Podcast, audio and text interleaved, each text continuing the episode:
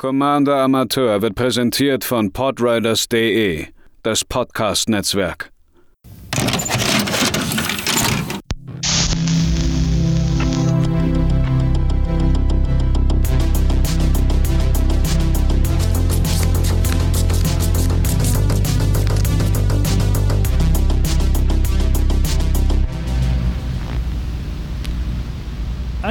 Wunderschönen guten Tag, liebe ZuhörerInnen, hier bei einer weiteren Ausgabe von Commander Amateur.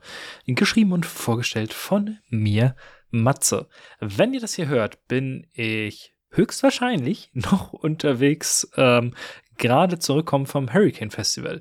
Dementsprechend habe ich diese Episode relativ früh aufgenommen im Voraus. Ich habe keine Ahnung, ob zwischendurch noch irgendetwas Dolles passiert und sollte es nicht bei Social Media erscheinen, tut mir leid, dann bin ich wahrscheinlich äußerst müde. Aber äh, ich hatte mir gedacht, Mensch, ich mag Themenreihen ja so gerne, wie der eine oder andere das vielleicht hier schon mal mitbekommen hat. Dementsprechend ist mir eine neue eingefallen. Und zwar möchte ich euch mitnehmen auf eine Reise zu den irrationalen Abneigungen. Denn obwohl wir alle, das hoffe ich zumindest, Magic lieben, gibt es immer wieder Themengebiete oder Kartenarten, die uns nicht sonderlich gut liegen. Das ist völlig normal. Äh, wir haben hier ein Spiel mit einer knapp 30-jährigen Geschichte. Da kann man nicht alles mögen. Und wer das tut, seltsam. Aber manchmal sind eben diese Abneigungen nicht sonderlich rational. So auch bei mir. Da, äh, dafür sind wir Menschen, das ist normal. Heute fangen wir mit einer besonderen Möglichkeit an, in den irrationalen Abneigungen mit GegnerInnen zu interagieren.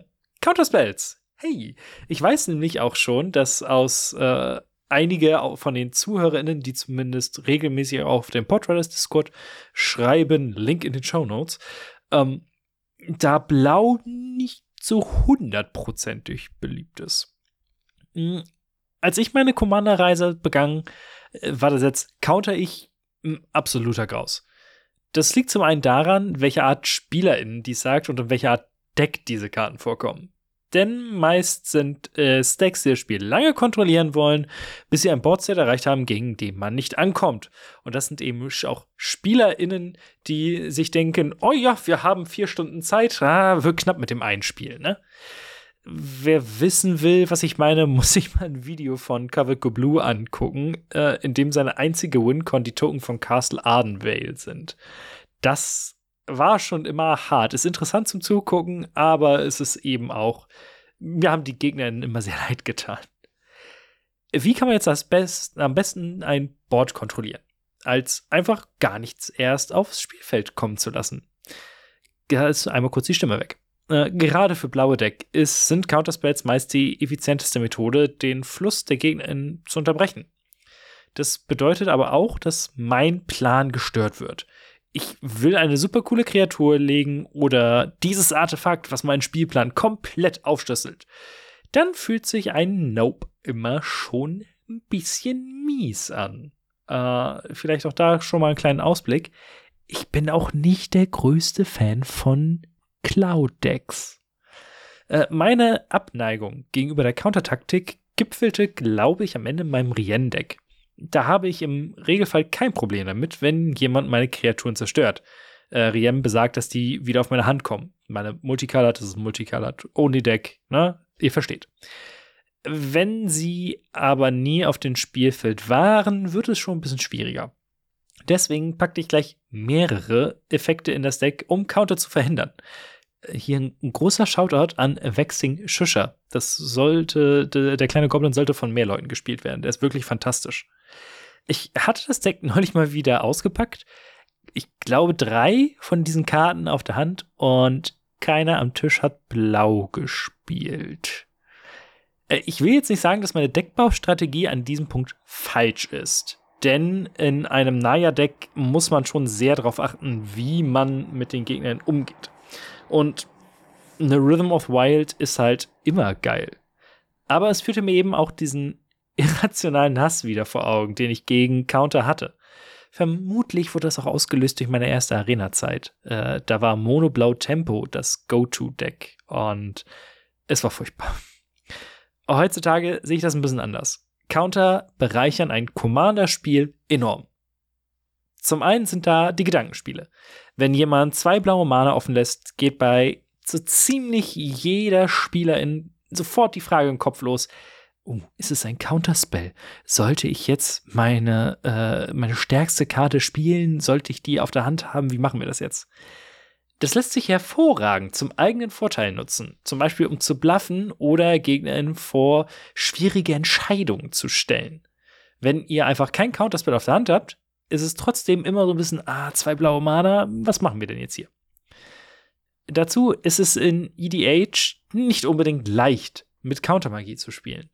Es gibt sehr viele Optionen, die man abwägen muss, da man nur eine begrenzte Anzahl an Sprüchen hat, dafür aber vier GegnerInnen. Und die Anzahl der wirklich richtig guten Counterspells, die eben auch, ja, äh, äh, einfach, ich will finanziell sagen, mana-technisch ähm, sich lohnen, sind nicht so viele. Zu entscheiden, wann man denn genau welche Zauber kontert, das ist durchaus anspruchsvoll und benötigt einige Übungen. Aber dafür ist es, wenn alles so kommt, wie man es möchte, unglaublich befriedigend.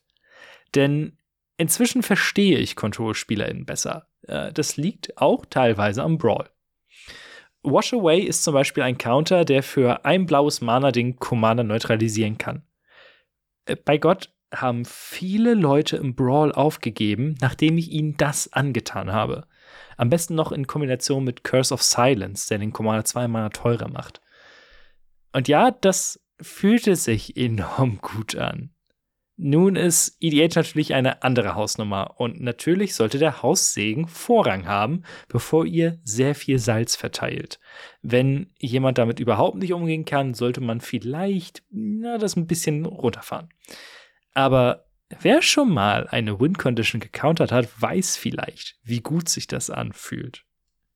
Außerdem sind Counter nicht unbedingt nur dafür da, um zu interagieren. Sie eignen sich auch hervorragend, um den eigenen Board-State zu beschützen. So benutze ich sie zum Beispiel in meinem Hate-Bear-Deck. Da hängt vieles vom Commander Storewald ab. Da ich aber keinen neuen Mana für ihn ausgeben will, wenn ich ihn ein zweites Mal sprechen muss, warte ich meist ab, bis ich einen Counter auf der Hand habe, um ihn zu schützen. Deswegen, gebt euch einen Ruck und versucht auch mal den ein oder anderen Counterspell zu spielen. Es muss ja nicht nur in Blau sein, die anderen Farben haben durchaus auch. Counterspells, weil die auch nicht ganz so gut sind. Was ist eure Meinung zu Countern? Habt ihr auch eine irrationale Abneigung dagegen oder habt ihr vielleicht während eurer äh, Magic-Phase irgendwie gemerkt, okay, ich stehe jetzt dem Ganzen anders gegenüber? Und natürlich die große Frage, gegen was für Kartentypen, Kartenarten habt ihr eine irrationale Abneigung? Schreibt mir gerne Twitter oder Instagram. Ähm, die Links sind in den Show Notes. Ansonsten hören wir uns beim nächsten Mal wieder. Vielleicht bin ich bis dahin ausgeschlafen und bis dahin habt noch einen schönen Tag.